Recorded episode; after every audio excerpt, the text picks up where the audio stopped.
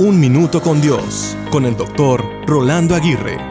Abraham Lincoln dijo, voy despacio, pero jamás desandando lo andado.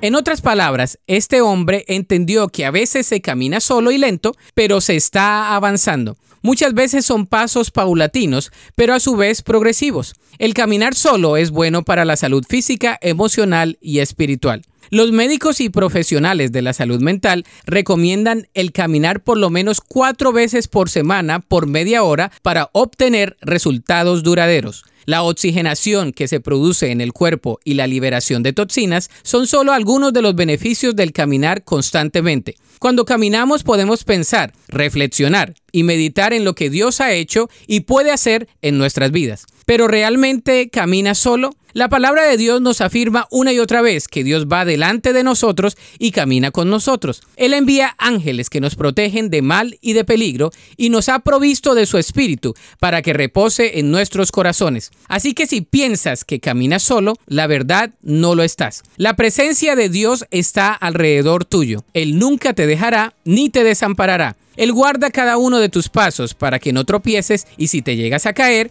Él estará allí para recogerte. Así que nunca caminas realmente solo. Él camina contigo. La Biblia dice en el Salmo 121.3, Él no permitirá que tropieces, el que te cuida no se dormirá. Para escuchar episodios anteriores, visita unminutocondios.org.